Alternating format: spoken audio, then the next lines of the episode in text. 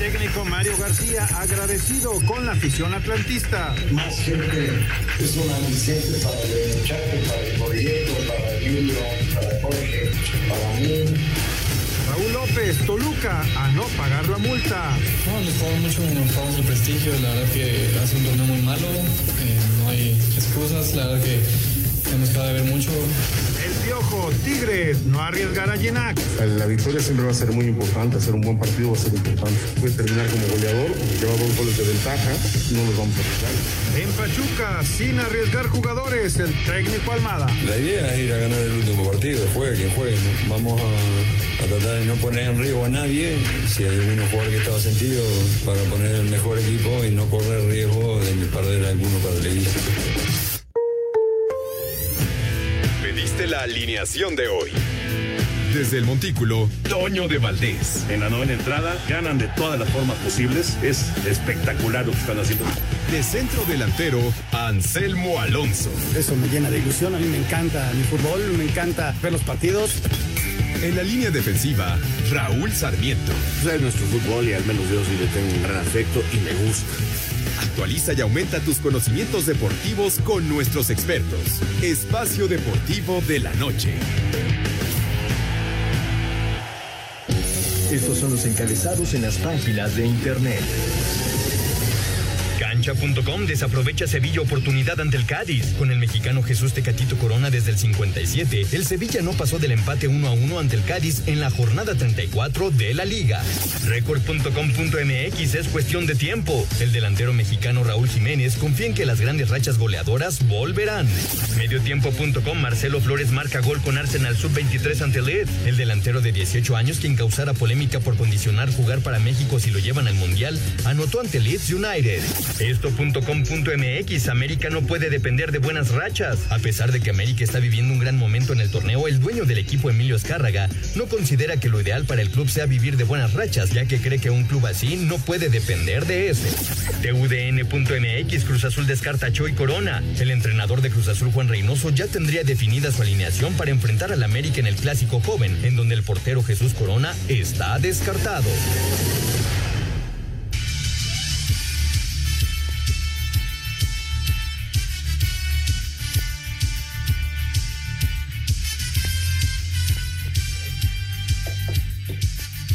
Amigos, ¿cómo están? Bienvenidos. Espacio Deportivo de Grupo Asir para toda la República Mexicana.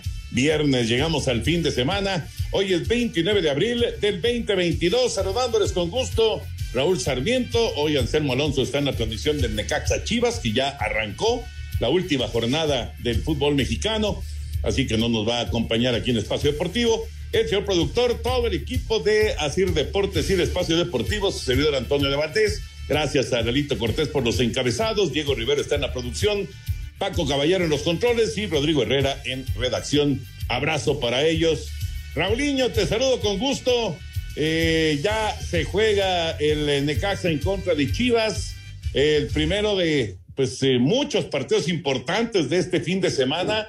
Me parece que quitando un juego, pues todos los demás tienen algún tipo de implicación, buscar liguilla, buscar recalificación, mejor ubicación en recalificación, etcétera, etcétera. ¿Cómo estás, Raúl? Abrazo. Mi querido Toño, qué gusto, qué gusto saludarte, te mando un abrazo enorme. Mis saludos para Jorge, mucha suerte para Anselmo en este partido, debe estar sufriendo, debe estar muy nervioso, se juegan mucho hoy los rayos y las chivas, ya lo estamos viendo. Eh, 0 a 0 el marcador en este momento, luego de tres minutos de partido. Y sí, Toño, es una, es una jornada, bueno, ya la primera amarilla, empezando, empezando, ya hay una amarilla. Así que, pues está bravo el partido y es para un jugador de las Chivas. Bueno, eh, te decía, una jornada este, espectacular porque así es el torneo mexicano. Solo un partido no tiene importancia eh, realmente, pero este, a mí me gustaría, por ejemplo, que todos los partidos fueran a la misma hora para evitar este, ventajas, este, malos entendidos, suposiciones, lo que tú quieras. Pero ya sabemos que eso se dejó de hacer por fines comerciales hace muchos años y, y, hoy se juega así una jornada normal eh, y, y, poco a poco iremos teniendo los resultados que van a ir acomodando la siguiente fase del torneo, que es la reclasificación, donde no participan los cuatro que quedaron hasta abajo y los cuatro que quedaron hasta arriba. Exactamente, exacto. Es Pavel Pérez el que amonestaron. Eh, Necaxa pedía algo más, me parece que está bien con la amarilla. César Ramos es el árbitro del partido, así que la primera amarilla cayó para las Chivas con Pavel Pérez y se mantiene el 0 por 0 en Aguas Calientes y al rato Mazatlán, que se enrachó al final y que está tratando de, de meterse también a la recalificación en contra de Puebla. Son dos partidos para el día de hoy. Este que ya se está jugando y el de Mazatlán en contra de Puebla. Ya platicaremos de todos los temas de fútbol, por supuesto, pero nos arrancamos con la información de la NFL. En este momento ya se está desarrollando el segundo día del draft. Pero bueno, vamos con lo destacado que vivimos el día de ayer, una transmisión que hicimos ayer en TUDN de tres horas y media con los 32 primeros jugadores seleccionados. El ala defensiva Travon Walker de la Universidad de Georgia fue la primera selección del draft de la NFL al ser elegido por los Jaguares de Jacksonville. Dentro de las 18 primeras selecciones de primera ronda, destaca que fueron elegidos seis receptores, siendo el primero de ellos Drake London de USC con los Halcones de Atlanta. Los acereros de Pittsburgh eligieron al único coreback de este primer día, como fue el caso de Kenny Pickett de las Panteras de Pittsburgh. Otra de las posiciones más solicitadas en la primera ronda fueron los linieros ofensivos con El primero de ellos fue el tackle Ikem Ekwonu por las Panteras de Carolina. Otra posición con varios elegidos este jueves fue la de los profundos con siete. Los Jets de Nueva York tuvieron tres primeras selecciones colegiales. La Universidad de Georgia es la primera que tiene cinco jugadores defensivos en ser elegidos en el primer día de un draft para Sir Deportes. Memo García. Gracias, Memo. Ahí está la información. Qué curioso, Raúl, cómo cambian las cosas, ¿no? Y, los conceptos de, un deporte, en este caso del fútbol americano. Antes los corredores eran sumamente cotizados y ahora se han convertido en piezas intercambiables y, y por lo tanto ya no son tan requeridos. Y entonces pasa toda esta primera ronda completita, 32 jugadores, los más destacados, y no sale un solo corredor. Solamente sale un coreback, pero bueno, esto porque pues en esta camada, digamos, no había tanto talento en los mariscales de campo, pero ya se hizo costumbre lo de los corredores. Eh, se busca mucho más linieros ofensivos, receptores abiertos, corebacks, linieros defensivos, eh, profundos, hasta linebackers, pero los corredores no, se, se como que como que se volvió una, una pieza eh, muy, muy fácilmente reemplazable un corredor en la NFL. Fíjate nada más lo que va cambiando los tiempos, ¿no? Eh, definitivamente. Y, y, y, creo que lo de los corebacks, porque realmente los últimos años, Toño, nos llenamos de caras nuevas y de gente que tenía o que tiene un futuro inmenso, ¿no? Y, y creo que más o menos todos los equipos están bien cubiertos. Sí, sí. Por ahí me parece que Atlanta necesitaría por lo menos alguien para competirle a, a Mariota o, o, Seattle también, que perdió a Russell Wilson, pero tiene razón, hay mucho, mucho coreback joven de segundo, de tercer, de cuarto año, y, y, sí, hubo una renovación muy importante en la baraja de los mariscales de campo, y en esta, y en esta oportunidad, en este 2022, pues solamente Pickett, el, muchacho que fue seleccionado por los piratas, eh, por los acereros de Pittsburgh, finalmente Pittsburgh, pues eh, ya el Big Ben Roethlisberger se retiró y entonces los acereros, pues eh, están buscándole, ¿no? Y ya contrataron a Mitch Trubisky y, lógicamente, además de lo de Trubisky, pues está ahora la opción de Kenny Pickett como coreback joven y, además de la Universidad de Pittsburgh, que eso es lo curioso del de, de, de, de, esta decisión de los acereros, ¿no? Se queda en la misma ciudad en la que, en la que estudió, en la que pasó su etapa universitaria. Y que seguramente eso le permitirá estar ahí con su familia y seguir desarrollando su vida, digamos, dentro de la comunidad de no tener que cambiar la ciudad. Pues mira qué interesante. Sí, efectivamente. También, por ejemplo, eh, eh, Hutchinson, la primera selección eh, de, de, Detroit, que fue el jugador número dos eh, reclutado, pues es de la Universidad de Michigan y va a jugar en Detroit, así que también se queda por esos rumbos. Eh, también ese, ese tipo de, cuestiones pues son a considerar, ¿no? Indudablemente. y, pues le permiten a, un jugador pues estar, digamos, en, un ambiente ya conocido, ¿no? Ya establecido y eso pues también les ayuda para desarrollarse más rápidamente. Bueno, pues en este momento se realiza ya eh, la segunda parte del draft. Hasta mañana habrá más del draft de la NFL. Nosotros vamos a mensajes y regresamos con información de la NBA. Espacio Deportivo. Un tuit deportivo. Arroba Info by América. El increíble avión de Max Verstappen, el campeón de Fórmula 1, vale 12 millones de euros y es súper lujoso.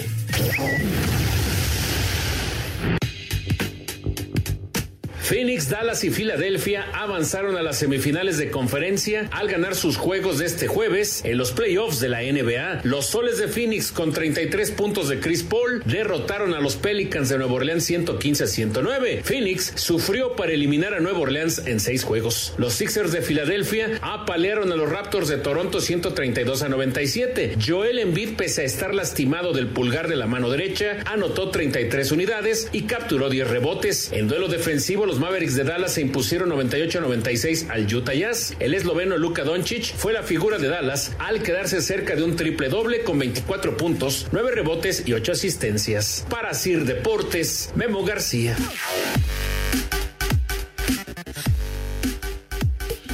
Muchas gracias, Memito. Ahí está la información de la NBA. Y ya para meternos de lleno con el tema de fútbol, vamos con eh, la, la, información del béisbol de la Liga Mexicana. Eh, nada más llega la Liga Mexicana y empiezan las lluvias. Así pasa en la capital. Pero bueno, vamos con la información y platicamos aquí con Raúl.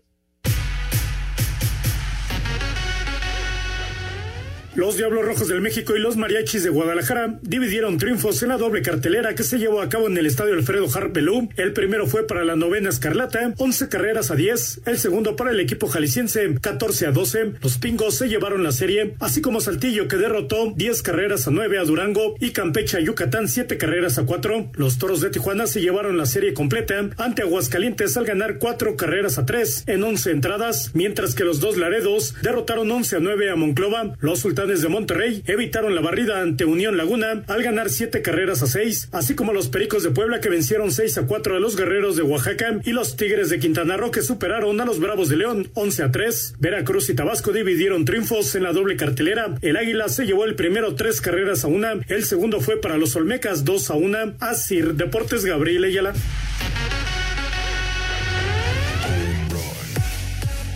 Gracias, Gabriel. La información de la Liga Mexicana de Béisbol. Y por cierto, por cierto, para la gente aquí en la capital, eh, los días 2, 3 y 4 de mayo, o sea, ya la próxima semana, eh, vamos a tener Tigres Diablos, que originalmente tendría que ser en Cancún, pero en este momento, Raúl, en eh, la Liga Mexicana de Béisbol hay una, un trabajo de remodelación en varios escenarios, incluido el de Cancún, el de Villahermosa, el de Campeche también, y entonces pues están eh, jugando en sedes alternas o están jugando en la sede del otro equipo. Y en este caso el Diablos Tigres, pues se lo trajeron acá a la capital, entonces el Diablos Tigres que originalmente sería en Cancún, pues ahora va a ser aquí en la Ciudad de México en el Estadio Alfredo Harp, martes, miércoles y jueves de la próxima semana. Mira qué buen regalo para los aficionados de los Diablos, porque pues sí, sigue habiendo la rivalidad y la tradición de ese gran clásico, ¿no? Sí, sí, totalmente, totalmente. Así que, pues eh, para la gente que está pues con ganas de ir al, estadio, si no conocen el estadio, de verdad que vale la pena. Y si eh, les gusta el Diablos Tigres, bueno, pues ahí, ahí lo van a tener la próxima semana, que los Diablos se van a quedar acá en la capital para enfrentar a los Tigres martes, miércoles y jueves. Ahora sí, ya Raúl, martes y miércoles, esos partidos ya van a ser a siete entradas, como se ha establecido en la Liga Mexicana, ¿no? Esta, esta modalidad de jugar a siete y no a nueve entradas, martes y miércoles. Hijo, pues yo, a mí sigue sin gustarme, Toño, pero bueno, pues ya están establecidas las reglas, ya está establecido esto, cómo va a ser, y pues ojalá le resulte bien a la liga. Que cuando menos está intentando la forma de mejorar su espectáculo, de mejorar los tiempos, eso se lo reconozco. No me gusta que sean las siete. Sí, sobre todo, sobre todo los que somos tradicionalistas, ¿no? Hay, hay, digo, hay gente que dice, bueno, pero es que más ritmo de partido y, y la posibilidad de, de, pues, que eh, la, gente se vaya eh, más temprano, que no sean tan largas las, las jornadas en el estadio. Eh, a mí no me gusta, ya lo había yo comentado, a Raúl tampoco le gusta, pero bueno, somos, somos tradicionalistas, Raúl, ¿qué le vamos a hacer? ¿Qué le vamos a hacer? Imagínate, yo iba a los juegos de siete entradas porque era jornada doble y entonces me echaba dos partidos. Realmente veía 14 entradas seguras allá en el parque del Seguro Social, en el desaparecido Parque Delta, pues me encantaba ir a las jornadas dobles porque sabía que iba a haber más béisbol. O sea, eran siete entradas cada partido con un pequeño descanso y este, y listo, a mí me encantaba, pero que el juego dure nada más siete entradas, pues sí, no, como que me falta béisbol.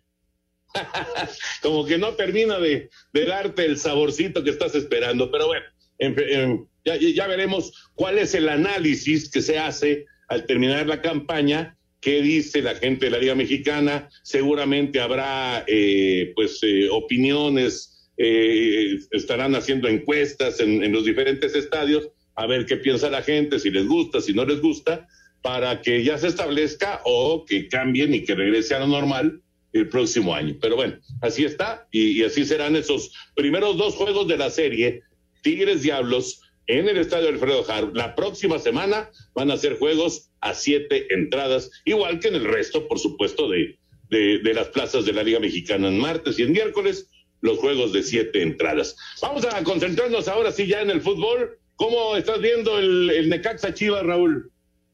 Pues mira, eh, tiene más la pelota el equipo de Necaxa, sigue el 0 a 0 vamos a llegar al minuto 20, pero ya este el arquero necaxista con su calidad, este jovencito, este ya, ya tuvo una buena actuación para, para evitar el primer tanto de las Chivas. Que, que, hacen lo que están haciendo en los últimos partidos. No, no es tanto de tener la pelota, no es tanto de encimar al rival, sino se paran bien, se acomodan bien y tienen un fútbol que les permite ser verticales en la contra y sorprender a veces al rival y, de esta manera otra vez Ricardo Cadena se vuelve a parar igual y ahí está aguantando el partido buscando encontrar los latigazos que le den los goles. Son dos equipos de los que se enracharon, ¿no? Igual que América, Mazatlán, un poquito más, un poquito más corto. ¿A cuál ves ah. realmente y, y obviamente Miguel? Sí, te entiendo por dónde vas, o sea, ¿quién de estos dos puede ser más peligroso? Eh, en la reclasificación y en la liguilla, ¿no? Eh, de pasar. Yo veo. Exacto, exacto, Yo veo a, un Ecaxa este, con menos plantel, pero que con el Jimmy ha encontrado este realmente un funcionamiento bastante agradable, ¿no? Pero las individualidades que tiene Chivas lo convierten en un equipo que este pues que te llama la atención y que sabes que en cualquier momento, o sea, está Brizuela, está Vega, eh, jugadores que, que, que, le dan a, Chivas eh, siempre un toquecito distinto, ¿no? Entonces, eh, muy parejo estoy yo, realmente me cuesta trabajo decirte cuál veo más peligroso, con más futuro. No creo que ninguno de los dos sean campeones, pero enrachados como andan pueden, pueden dar un dolor de cabeza a cualquiera, ¿eh? Es que es, todo, un, todo un tema, porque cómo se, se insiste en esto, y, no es solamente en el fútbol mexicano, es en, en cualquiera de estos deportes en que hay una temporada, puede ser muy larga o no tan larga, ¿no? Pero es una temporada en la que se juegan cierta cantidad de partidos, pero lo importante es sí clasificarse, evidentemente, pero estar, Raúl, en el mejor momento cuando llegue el momento de la liguilla. Claro, claro, tienes razón. Eh, como decía el compositor mexicano, hay que saber llegar, eso es lo importante. Eh, el, fútbol mexicano es un torneo distinto, eh, lo hemos platicado aquí dividido en fases, porque la primera termina esta jornada, o sea, ya la clasificación general. Luego viene la segunda con otra reglamentación a un solo partido, este, a ganarse cuatro puestos Y luego viene ya lo que normalmente conocemos como liguilla, con partidos de ida y vuelta, ya sin gol de visitantes y nada de aquello que se tuvo en alguna oportunidad. Y, y este, para terminar con la final de, del fútbol mexicano. Así que, pues sí, es un torneo que tiene diferentes facetas, de, repito, hasta cambiando la, la, el reglamento, porque se juega disti a distinta forma cada una de las fases que sigue. Ya veremos, ya veremos tanto de Necaxa como de Chivas. Primero, este resultado, porque todavía, digo, está muy difícil, pero todavía podrían alcanzar liguilla directa, ¿no? Digo, hay, hay, hay que combinar demasiados resultados, ¿no? Sí, está muy complicado, pero pues, la matemática les permite aspirar a eso, ¿no? Va a ser muy difícil que alguno de estos dos termine entre los primeros cuatro porque son demasiados, demasiados resultados los que tienen que conjugar. Pero este, ya veremos, por lo pronto siguen 0 a 0 allá al minuto 23. Eh, repito, Necaxa tiene más tiempo la pelota, eh, dispara, pero todavía no con, poniendo en peligro realmente la meta de las Chivas. Y al rato, a las 9 de la noche, se juega el duelo de Mazatlán en contra de Puebla y Mazatlán con la esperanza de agarrar uno de esos últimos dos lugares para la recalificación. Vamos con el reporte de este juego que es a las nueve de la noche. En duelo crucial para la repesca, los cañoneros de Mazatlán reciben a la Franja del Puebla en el cierre del clausura 2022. Eduard Bello, mediocampista del cuadro sinaloense, dice que no existe presión para este cotejo. Creo que todos no, como futbolistas nos gusta jugar este tipo de partidos. Más allá de las cosas extras que no dependen de nosotros, nosotros nos enfocamos en lo que depende de nosotros, que es sacar el triunfo acá en casa con, con nuestra gente. Eh, qué mejor manera, qué mejor oportunidad que, que cerrar de esta forma. El técnico del Puebla, Nicolás Larcamón, señaló que saldrán a jugar sin especulaciones. El, el proceso nos ha puesto en, en, en, reiteradas ocasiones en instancias decisivas de este tipo, así que la afrontaremos teniendo en claro de que lo, lo, lo que prevalece es, el enfoque en la tarea, lo que prevalece es la identidad y, la claridad sobre, sobre lo que hay que hacer y, y, vamos con mucha, con mucha determinación, con mucho optimismo por, por, por puntuar y por, por terminar estando en ese lote de de, los cuatro equipos que clasifican directo. Para Sir Deportes, Memo García.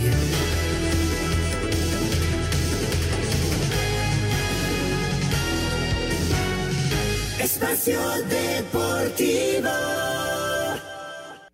Un tuit deportivo. Arroba Patricio Ward. Me encanta esta pista, la nave se siente bien y estará lista para la calificación mañana. Espacio por el mundo. Espacio deportivo por el mundo. Mediocampista brasileño del Real Madrid, Casemiro, regresó a la convocatoria para medirse este sábado ante el Español, en partido que le podría dar el título a los merengues de la Liga Española. La Asociación de Escritores de Fútbol en Inglaterra reconocieron al egipcio Mohamed Salah como el mejor jugador de la temporada en la Premier League por sus actuaciones con el Liverpool. Ronaldo Nazario anunció que su proyecto al frente del Valladolid continuará, ya que considera que todavía queda mucho por hacer y quiere asegurarse de dejar un legado muy importante en el club español. El técnico alemán Ralf Ragnick, actualmente al frente del Manchester United, fue presentado este viernes en Viena como nuevo seleccionador de Austria. Jürgen Klopp renovó su contrato con el Liverpool, por lo que el alemán será director técnico de los Reds hasta la temporada del 2026. Espacio Deportivo, Ernesto de Valdés. Gracias, Push. Ahí está la información del fútbol internacional. Bueno, escuchábamos antes de ir a la pausa, Raúl, eh, lo que se comenta para el Mazatlán en contra de Puebla. ¿Qué te parece el trabajo de Gabriel Caballero eh, y, de, Chaco Jiménez? Porque este equipo estaba, pues estaba muerto. O sea, este equipo estaba eh, prácticamente, pues navegaba ahí en la liga, pero no pasaba nada con, con los cañoneros de Mazatlán y de repente llegaron nueve puntos, tres victorias consecutivas y de repente este equipo pues tiene una esperanza de meterse en la recalificación.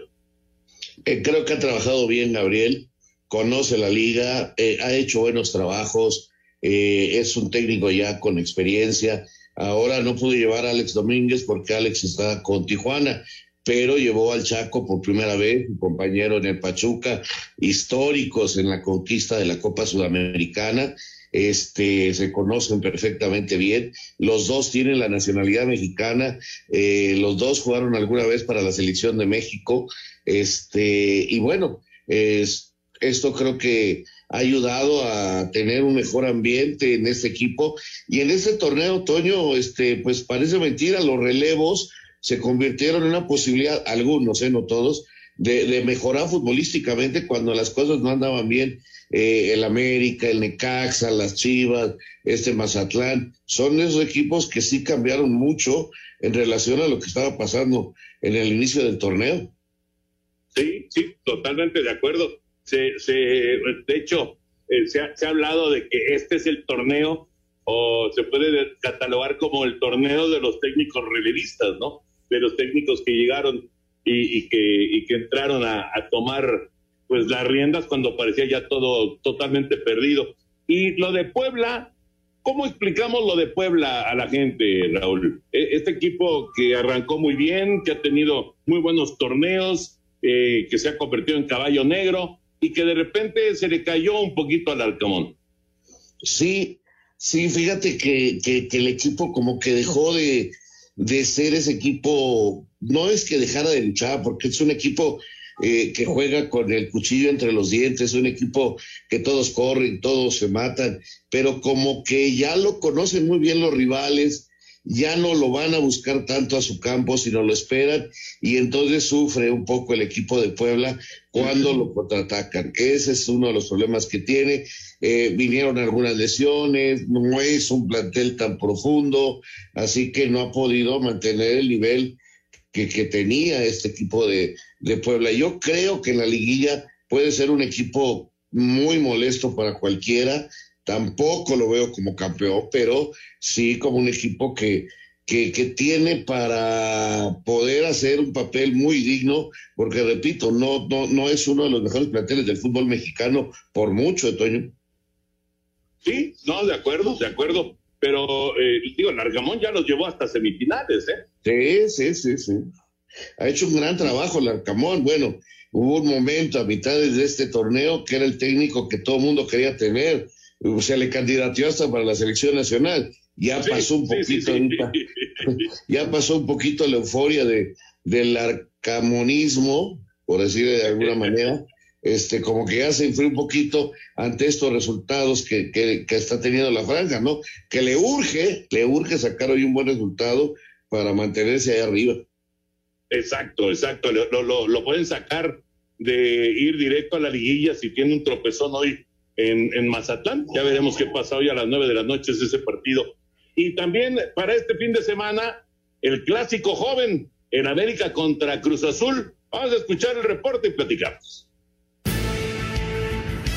América y Cruz Azul le significarán este sábado una edición más del Clásico Joven. Por si le faltaran ingredientes a este partido, el hecho de que ahora sea en la última jornada con ambas instituciones peleando por meterse entre los cuatro primeros, le da un toque de mayor dramatismo al juego. La rivalidad entre ambos clubes comenzó a fraguarse desde la década de los 60 con la llegada de la máquina al máximo circuito. Sin embargo, no fue sino hasta los 70 donde comenzó a crecer, con la final que le ganó Cruz Azul 4 por 1, en un periodo donde la máquina llegó a siete títulos. Aquí en la cancha del Estadio Azteca donde Cruz Azul le está dando una exhibición contundente hoy. Cuatro goles a cero está ganando Cruz Azul. Las Águilas cobrarían venganza en los 80 y más recientemente en 2013 y 2018 confirmarían su paternidad sobre los celestes en duelos por el título, con tres trofeos levantados por solo uno de los cementeros.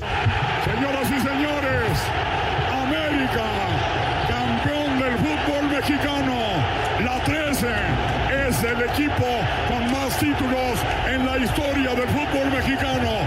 Ambos equipos llegan en situaciones diferentes, pues América acumula una racha de seis triunfos consecutivos con lo que pasaron del último lugar al quinto, mientras que Cruz Azul solo ha ganado uno de sus últimos cuatro partidos y están a un punto por detrás de su rival, por lo que el triunfo podría meter a cualquiera directo a la liguilla. Sin embargo, actualmente los cementeros mantienen una paternidad sobre América, pues no ha perdido en los últimos seis enfrentamientos, acumulando cuatro triunfos y dos empates. Para Sir Deportes, Axel Tomán. Gracias, Axel. Ni el más recalcitrante americanista llámese Raúl Sarmiento, ni el más ni el más recalcitrante eh, hubiera pensado en seis victorias de manera consecutiva, Raúl.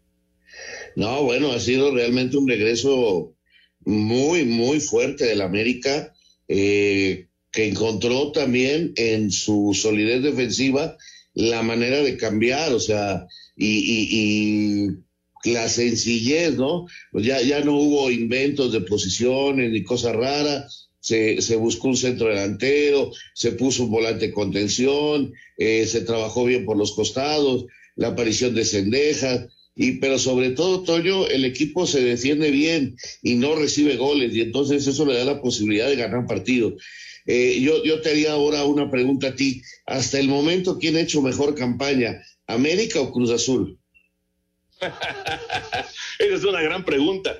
Eh, evidentemente, evidentemente Cruz Azul ha sido, digamos, más constante, porque el América empezó de manera desastrosa y luego, digo, si, si, si hubiera empezado hace siete semanas el torneo mexicano, el América estaría en primer lugar. Claro, claro, y ahorita le saca un punto. Ahorita le saca un entonces, yo, yo, yo, lo que, yo lo que pienso es que, digamos que Cruz Azul pues es mejor campaña simplemente porque ha sido un poquito más consistente que, el América. Pero, insisto, lo importante del, del, en el fútbol mexicano es llegar muy fuerte a la etapa de, recalificación y liguilla, ¿no? Sí, y Cruz Azul no está llegando tan fuerte, hay muchos problemas internos. Lo que ha pasado reciente esta semana, Toño, este, hasta muertos allá en Ciudad Cooperativa, eh, eh, Hidalgo, la verdad que internamente hay muchos, muchos problemas que pareciera no deberían de afectar al equipo, pero yo creo que sí eh, se fue el presidente, regresó Ordiales, eh, ya había renunciado Reynoso, eh, el equipo es totalmente distinto al que fue campeón. el otro día hacíamos una cuenta de que del equipo que, que inició aquella final que le ganan a Santos, Toño, hay nada más cuatro eh, titulares en, Cruz Azul, o sea, se fueron más de diez jugadores que hace un año fueron campeones. Entonces, hay una renovación, eh, hay, muchas cosas que están pasando en Cruz Azul, pero el contra el América es un clásico, uno de los partidos históricos de nuestro balompié, con finales, con grandes partidos, memorables goleadas, en lo que ustedes quieran.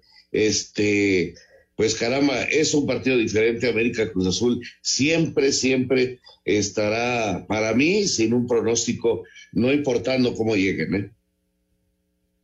Sí, no, no, totalmente de acuerdo. Fíjate que eh, eh, este tema de ciudad cooperativa y de todos los problemas que se han, estado presentando, pues estuvo muy feo, ¿no? En esta semana ha estado muy feo todo el asunto por allá.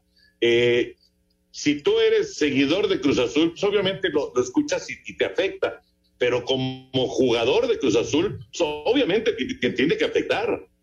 Pues claro, claro, y te das cuenta que eh, cambió toda la gente de oficinas, que han pasado cosas, o sea, te estás dando cuenta que algo está sucediendo, aunque directamente pareciera que no te afecta, por supuesto, Toño. Eh, esto que ha sucedido, este, pues es realmente muy extraño en un equipo donde la verdad nunca pasaban esos problemas.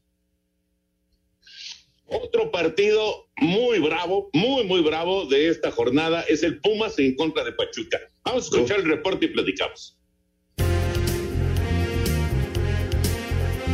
Los Pumas buscarán este domingo amarrar su boleto a la reclasificación del Clausura 2022 cuando reciban al mediodía al líder Pachuca en el Estadio Olímpico Universitario. Dentro de la jornada 17, los felinos marchan en el doceavo lugar de la tabla general con 19 puntos y dependen de ellos mismos para conseguir su pase. Habla el técnico Andrés Lilini. Tenemos que ir por todo. Estamos en un club que no nos podemos permitir dar ventajas. Haremos el esfuerzo máximo de ganarle a Pachuca para meternos al repechaje y después ir hacia el a ganar. Esa es la mentalidad, no podemos traicionar lo que venimos haciendo. Hasta hoy el club no ha dado a conocer un diagnóstico claro de la lesión que sufrió Alan Mozo en la rodilla izquierda en el partido de ida de la final de la Liga de Campeones de la CONCACAF ante el Seattle Saunders, ni el tiempo de recuperación. Por lo pronto se perderá el juego ante los Tuzos. Asir Deportes Gabriel Ayala. Gracias, Gabriel. Una pena lo de Alan Mozo, una pena, la verdad. Eh, a ver, Raúl, por un lado, Pumas. Pumas viene de un golpe duro de estar ganando 2-0 y les empataron los de Seattle. Y tienen que pensar ahora en Pachuca y en clasificar. Y luego ir a Seattle. O sea, está bravo, muy bravo para, para Pumas. Pachuca ya es primer lugar del torneo, pero si gana va a ser récord histórico de puntos en torneos cortos para ellos. Como Almada, vas con todo a este partido y qué va a hacer Pumas. Eh, digo, ya, ya, ya escuchamos a Lilini, ¿no? Que van, van a tratar de sacar el resultado y de seguir avanzando en los dos torneos, ¿no? Yo que Pachuca, claro que voy con todo, Toño.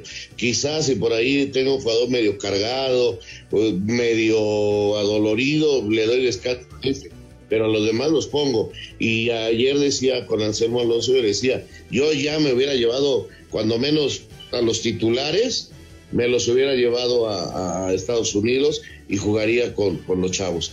Vamos a hacer una pausa y continuamos aquí en Espacio Deportivo. Espacio Deportivo. Redes sociales en Espacio Deportivo, en Twitter, arroba e-bajo deportivo y en Facebook, Espacio Deportivo. Comunícate con nosotros. Un tuit deportivo. Arroba la afición. El extenista Boris Becker sentenciado a dos años y medio de prisión por ocultar sus bienes.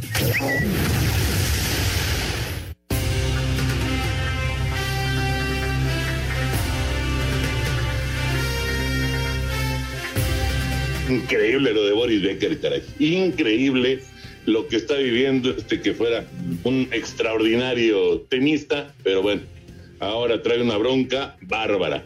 Eh, Raúl, por lo que estabas comentando antes de ir a la pausa, tú definitivamente hubieras apostado ya por el, el torneo de CONCACAF. Sí, Toño, porque eh, no, no tiene profundidad su plantel, este, han, este, es un equipo que depende mucho de la garra, de luchar, de correr, de pelear, de esa manera ha logrado sacar sus resultados y yo veo que ya se les cansó el caballo, eh, fue notorio en el último partido, tenían dos por cero arriba y, y terminan metidos atrás, eh, más que por el fútbol, por, porque ya no respondían, incluso eh, esa falta de Velarde es de esas faltas en donde te das cuenta que físicamente ya no te alcanza y tira la patada a ver si despeja o a ver qué logra. Y lo único que logró fue dar una patada que le marcaron un penal, ¿no? Entonces, en el minuto noventa y tantos, ya, ya las ideas no, no, no te responden este, de la manera que tú crees. No, yo veo un Puma en ese aspecto que yo los hubiera tratado de recuperar lo mejor posible para tratar de ganar y, esperar que los jóvenes le, les dieran aquí la gran sorpresa de, meterlos a la reclasificación, ¿no? Pues ya veremos, ya veremos, porque Lilini está, tratando de, pues de alguna manera de, encontrar, ¿no? De encontrar eh, cómo resolver una auténtica encrucijada, porque es eso, en lo que de repente eh, se le apareció a, al equipo de los Pumas. Siguen 0-0 Necaxa y Chivas. 0-0, minuto 45, se está agregando uno. La cancha está muy mala, Toño, muy mala. Ya van varios resbalones, varios jugadores se levantan adoloridos. Este, muy fea la cancha hoy allá en el Victoria. Lamentablemente no es un aliado para que se juegue bien. Ojalá no, no, no tenga nada que ver con el resultado, lo mal que está la cancha hoy. Correcto. Vamos con Lalo Bricio. Vamos con Lalo Bricio y la información de arbitraje. ¿Qué tal amigos? Les saludo con el gusto de siempre. Pues en esta ocasión me gustaría referirme al partido de la final de ida de la Conca Champions que terminó empatado a dos goles que le terminó saliendo muy caro a Pumas. Muy caro porque Mozo sufrió una grave lesión. Pero como dijo el desvalijador de coches, vamos por partes. Fue un trabajo bastante polémico del silbante Iván Barton del Salvador. Que sea polémico no necesariamente significa que haya sido malo, pero tampoco rayó en la excelencia el arbitraje. No todo empezó con un penal a favor de los Pumas, con una falta un poco dudosa sobre Dineno, que cuando lo ejecutó el ariete universitario la falló, pero gracias a que el VAR la revisó que el portero se había adelantado, pues repitieron la, el disparo y pues con eso Pumas se fue arriba en el marcador, ¿no? Entonces ahí los Pumas se quejan del arbitraje, pero se olvidan que les marcaron a favor un penal un tanto dudoso y que le repitieron la falla de dinero, entonces no pueden tachar de tendencioso al arbitraje cuando en primera instancia las decisiones obraban en su favor, ¿no?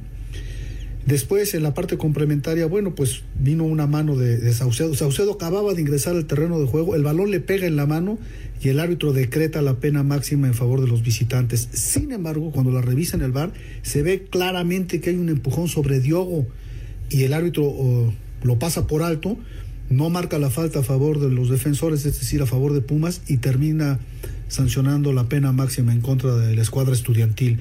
Y con ese gol, pues se acercó el el Seattle Sounders, ¿no? Y después cuando agonizaba el partido, eh, de manera irracional, el Chispa Velarde va a disputar una pelota, le pone una patada a su adversario y el árbitro no marca la falta originalmente, pero va y la revisa en el bar y pues sí se trató de una patada imprudente, sanciona la pena máxima de último minuto y el balón termina en el fondo de las redes para terminar esto en un empate a dos goles, ¿no? Dos comentarios finales. Uno, a mí no me gusta que el árbitro vaya tres veces al bar, por favor.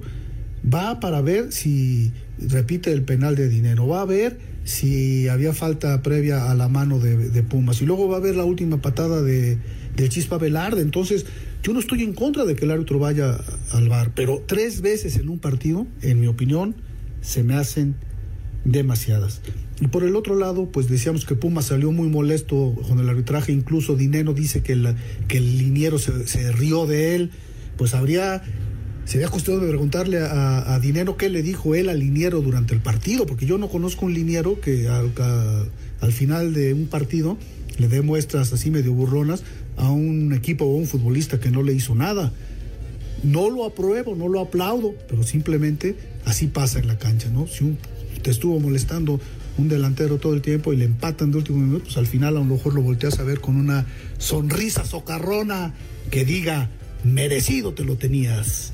Hasta aquí mi comentario de este partido en que los Pumas empataron a dos goles en la final de ida. Ahora a ver cómo nos va allá en Seattle. Ojalá y el equipo mexicano pueda ceñirse la corona y todos podamos cantar Pumas, Pumas te queremos. Un abrazo de gol, cuídense mucho. Buenas tardes.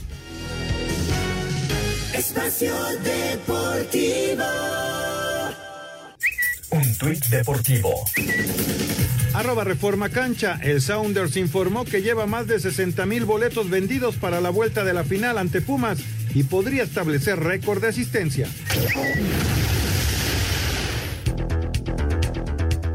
Con goles de Edson Partida al 57 y Ramiro Costa 10 minutos después, Atlante hizo pesar localía al vencer 2-0 a Leones Negros de la UDG, cuadro que clasificó como segundo de la general. Habla Mario García, técnico azulgrana. Nos hemos hecho fuertes aquí. También la afición ahora, la verdad que juega, es muy bonito ver aunque pues no sean 20 mil o la verdad ya ver más gente es un aliciente para los muchachos, para el proyecto, para Emilio, para Jorge, para mí. Pues sí, la, la realidad es que buscamos jugar bien y buscamos a, a avanzar a la final, pero para mí es muy importante que la gente que viene vea algo que le apasione, que le agrade, que, que le haga cuadrar y ver que este es el Atlante. Mientras que en la otra llave, de visita en el Andrés Quintana Roo, Celaya sacó valioso triunfo al dar cuenta 0-1 de Cancún FC, gracias al tanto obra de Ricardo Marina al 53 desde el manchón de penalti. La vuelta de ambos cotejos está programada el próximo 1 de mayo. Asir Deportes, Edgar Flores. Gracias, Edgar. Y se armó un relajo con eh, lo del juego de alebrijes, Raúl, porque utilizaron a más elementos mayores de los que podían o, o los registraron pues para el partido y, y, entonces les quitan la victoria y les dejan sí, uno por cero eh, a, a, Cimarrones en lugar de, habían quedado 3-1, 3-1 los alebrijes de visita y, y, se cambia a uno por cero en favor de Cimarrones. Fíjate nada más, la verdad increíble que pasen estas cosas. No es la primera vez que sucede en el fútbol mexicano que tienen estos descuidos entre el director deportivo y el, el, el, director técnico, ¿no? Que alguien tiene que decirle, oye, no, no, no, estás equivocado y recordar perfectamente el, el reglamento, ¿no? Claro, exactamente. Vamos con Heriberto Murrieta, Información Taurina.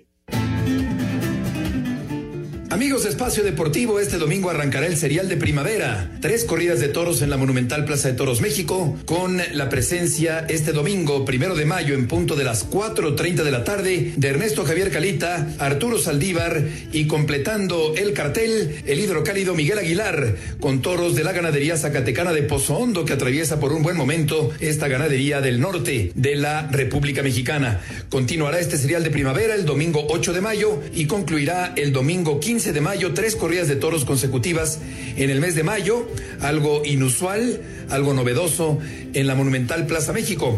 Este domingo, Calita, Saldívar y Aguilar con toros de Pozo Hondo. La corrida la vamos a transmitir en punto de las 4.30 de la tarde a través de Unicable. Muchas gracias, buenas noches y hasta el próximo lunes en Espacio Deportivo. Muchas gracias, muchas gracias Heriberto Murrieta, gracias a todos ustedes por sus llamados y mensajes. Rápidamente les digo, para la jornada 17 tenemos ya a nuestro invitado desde Monterrey, Nuevo León, Manuel Juárez Fonseca. Él nos dice que será el Necaxa el ganador en este encuentro entre Necaxa y Guadalajara. Así lo piensa también el señor Bricio y también Anselmo Alonso. Los demás decimos que será un empate. Para el Mazatlán Puebla, nuestro invitado Manuel Juárez Fonseca de Monterrey nos dice empate, al igual que Anselmo Alonso y Raúl Sarmiento. Los demás estamos con el equipo de Puebla. Así están las cosas para los partidos del día de hoy. Y vámonos eh, con las llamadas y mensajes de nuestro auditorio. Aquí nos está mandando Jackie. Muchas gracias, Jackie. Eh, Alejandro Bir de Catepec. Muy buenas noches. Qué gusto saludarlos y escucharlos como siempre. Muchas felicidades a todos los niños mañana, que es su día. Que tengan un excelente fin de semana y que les vaya muy bien. Igual, Alejandro, muchas gracias. Felicidades a todos los niños para el día de mañana. Feliz Día del Niño. David Salto, buenas noches, Toño. ¿Qué hay de cierto de que se va a salir Waller, Waller de los Raiders? ¿Y quién lo sustituye? Y con la salida de Mariota, ¿quién va a ser el suplente de Carr? Excelente fin de semana para todos. No, lo de Waller, lo de Waller sí, sí hubo una especulación, pero se queda con el equipo. Inclusive ayer estuvo ahí en, eh, en, en el draft. Apareció junto con Derek Carr, apareció junto con Marcus Allen. Waller se queda. Correcto. Muy buenas noches. Me llamo Ismael Ramírez. Toño, por favor, ¿me puedes mandar felicitación? Cumplo 50 años y diario los escucho. Yo soy de Monterrey. Claro que sí. Un abrazo y una gran felicitación redondeando y llegando al quinto piso. Felicidades, Ismael. Voy Pumas, nos dice Ramiro eh, Ruiz, aunque soy azul, pero voy con los Pumas porque hay que apoyar a los equipos mexicanos. Yo también, yo también me gustaría mucho que Pumas lograra ser campeón. Eh, está complicado. ¿Cómo van mis chivas? Voy en el tráfico y no alcanzaría a llegar a la casa. Saludos de su amigo Adán Ávila. Están en el descanso 0 a 0. Señor Sarmiento, después de escucharlo y verlo narrar, se le va a extrañar aún más. Saludos de, de parte de Rafael Mesa. Muchas gracias, Rafael. Señores, se nos está acabando el tiempo, hay más llamadas, pero pues vámonos, señor Raúl Sarmiento, buen fin de semana. Buen fin de semana para todos. Señor Antonio de Valdés, el domingo Espacio Deportivo Nueva Generación. A las 7 de la noche, aquí en Grupo Asir. Vámonos, ahí viene Eddie, así que quédense aquí en Grupo Asir. Buenas noches. Espacio Deportivo.